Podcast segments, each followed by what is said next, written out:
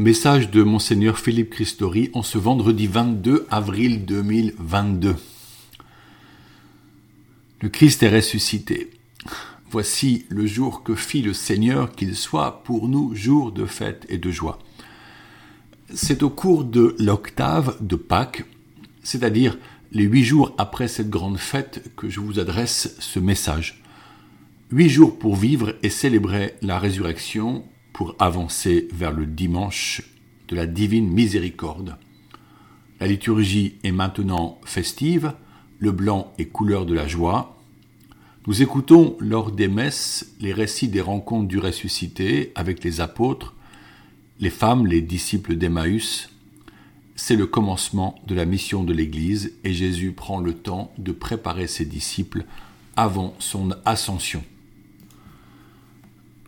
Après sa résurrection, Jésus apparaît de manière nouvelle, son aspect n'est plus le même.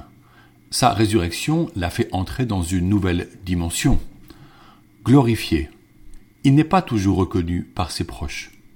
Il n'est plus limité par les objets matériels, ainsi peut-il se tenir avec les apôtres dès le premier soir, bien que les portes de la maison soient closes. Il rejoint les lieux de rencontre comme par miracle, retrouve Pierre et ses compagnons de pêche sur le bord du lac de Tibériade pour partager un repas de poisson. C'est donc une semaine de récits merveilleux et de chants d'allégresse, car le temps pascal qui commence et qui va durer jusqu'à la Pentecôte est important pour vivre la résurrection et nous préparer un renouveau dans l'Esprit Saint. L'octave de Pâques se superpose avec la neuvaine de la miséricorde. Qu'est-ce qu'une neuvaine? Depuis des siècles, il est fréquent de vivre un parcours de neuf jours de prière en vue d'obtenir des grâces particulières. La première neuvaine date de l'ascension de Jésus et de l'attente de la venue annoncée du Paraclet, le Saint-Esprit, attente que vivent en prière les apôtres avec la Vierge Marie dans la salle du Cénacle à Jérusalem. Cette attente patiente fut la première neuvaine l'Église nous invite à prier une neuvaine pour nous préparer à célébrer le dimanche de la miséricorde. Cette belle fête a été instituée par Saint Jean-Paul II afin d'honorer la demande que le Christ lui-même fit à Sainte Faustine Kowalska.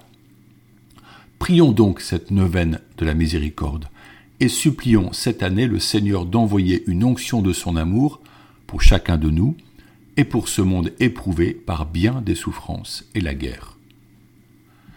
Ce message de la miséricorde est fondé dans l'Écriture sainte qui nous révèle que la miséricorde est plus qu'une qualité, c'est la nature même de Dieu. Cloué au bois de la croix, Jésus disait à son Père, Pardonne-leur, ils ne savent pas ce qu'ils font. Luc 23, verset 34. Jésus n'a cessé, par ses actes comme ses enseignements, de prêcher la miséricorde. Il demande que celui qui nous offense soit pardonné soixante-dix fois cette fois. Dans son premier enseignement sur la montagne face au lac de Tibériade, il annonce Bienheureux les miséricordieux, il leur sera fait miséricorde. Matthieu 5 ou verset 7. Lorsqu'il apparaît à Pierre, qu'il a renié lors de sa passion, il le réintroduit dans sa confiance en lui demandant par trois fois s'il l'aime, puis en lui donnant la mission d'aller annoncer le royaume de Dieu. Dans l'histoire de l'Église, nous aurions aimé que les hommes d'Église puisent toujours dans les paroles de Jésus cette invitation à la miséricorde. La vision de l'Ancien Testament a pu demeurer tardivement dans l'esprit des responsables. Même la loi du talion, œil pour œil, ne fut pas aisément abolie. Ne faut-il pas une force d'âme, un courage presque surhumain pour appliquer la miséricorde à qui a gravement fait le mal? Il fallut que Dieu envoie souvent des prophètes, des saints, des messagers, qui aujourd'hui encore annoncent l'amour miséricordieux. Dans ses apparitions à Parelmonial, en 1673, le Christ a montré son côté transpercé, rouge feu, comme une flamme ardente en forme de cœur, signifiant l'amour qui y brûle. À sainte Marguerite Marie, visitant Dine, il lui dit Voici ce cœur qui a tant aimé le monde. Et encore, mon divin cœur est si passionné d'amour pour les hommes, et pour toi en particulier, qu'il ne peut plus contenir en lui-même les flammes de son ardente charité. La miséricorde divine se fait passionner pour atteindre le cœur et la volonté des personnes afin qu'elles choisissent de l'accueillir. Mais souvent, déplore Jésus, c'est l'ingratitude qui prédomine. Au long des siècles, le message de Paray-le-Monial fut connu et répandu. Combien de lieux dans le monde entier furent ainsi confiés à la protection du Sacré-Cœur? Pourtant, faute d'écouter l'appel divin à la conversion, à l'amour et à la communion, les peuples s'affrontent et se déchirent. Mais Dieu ne cesse de répéter qu'il est miséricordieux. C'est ce qu'il révèle à nouveau, avant la terrible Seconde Guerre mondiale, à une jeune religieuse polonaise qui reçoit de Jésus des révélations qu'elle consigna dans son petit journal. Cette religieuse se nomma Faustine Kowalska. Après la guerre, Karol Wojtyla, devenu évêque de Cracovie, qui sera plus tard le pape Jean-Paul II, recueille ces textes pour les authentifier et répondre à la demande de Dieu d'instituer un dimanche de la divine miséricorde, celui qui suit Pâques. Jésus demande que chacun de nous accueille la miséricorde qui passe avant la justice divine. Dans le diocèse de Chartres, Galardon, village situé à l'est, est devenu ce haut lieu pour goûter la miséricorde auprès des reliques de Sainte Faustine, Saint Jean-Paul II et Saint Stanislas. On y prie quotidiennement le chapelet de la miséricorde. C'est une dévotion simple et féconde pour être rejoint par la grâce de la miséricorde et demander celle-ci à Dieu tant pour soi que pour le monde entier. Comment ne pas conclure ce message sans dire un mot sur l'élection présidentielle de dimanche? Nous avons le choix entre deux personnages fort différents. Certains électeurs vont s'abstenir, ce qui est grave puisque le droit de vote est crucial pour une authentique démocratie. En France, à la différence de tant de pays dans le monde, ce droit est acquis et respecté puisque toutes les voix sont comptées et attribuées. Mais pour qui voter cependant? Aucun candidat ne peut satisfaire toutes nos attentes. Aucun n'est le Messie. La campagne présidentielle a elle-même occulté des thèmes importants. Qui parle de l'éducation? Qui parle de la culture? Qui parle des personnes en situation de handicap? Qui parle des pauvres et des marginaux?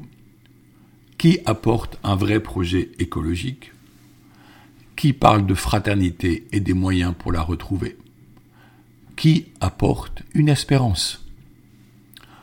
Tous, en revanche, parlent du pouvoir d'achat, lors même que la guerre frappe l'Europe et nous rappelle que l'heure est à la sobriété. Beaucoup dénoncent l'immigration quand tant de gens ne peuvent plus vivre dans leur propre pays. Beaucoup évoquent le droit d'éliminer les enfants in utero, l'avortement, et nos anciens, l'euthanasie, sans attendre la mort naturelle. Certains souhaitent une vraie rupture en politique, mais elle ne peut advenir aux dépens de la communion et de l'égalité des droits. Un vrai projet politique ne peut oublier le bien commun, la sauvegarde de la maison commune, la place des petits, à qui ne bénéficie pas l'avancée technologique et financière. Pour aller voter le cœur léger, il nous faut une bonne dose d'espérance en l'homme. Il nous faut une source intérieure. Et quelle est celle qui puisse être plus, puissante le cœur de Jésus, plein d'amour pour nous. Le psaume dit Amour et vérité se rencontrent, justice et paix s'embrassent. Psaume 84 au verset 11. Qui portera ces valeurs? Il nous faut prier pour notre pays et nos futurs élus. Reprenons une belle prière de Padre Pio. Restez avec moi, Jésus, parce que dans cette nuit de la vie et des dangers, j'ai besoin de vous. Faites que je vous reconnaisse comme vos disciples à la fraction du pain, c'est-à-dire que la communion eucharistique soit la lumière qui dissipe les ténèbres, la force qui me soutienne et l'unique joie de mon cœur. Restez avec moi, Seigneur, parce qu'à l'heure de ma mort je veux rester uni à vous, sinon par la communion, du moins par la grâce et l'amour. Restez avec moi, Jésus, je ne vous demande pas les consolations divines parce que je ne les mérite pas, mais le don de votre présence. Oh oui, je vous le demande.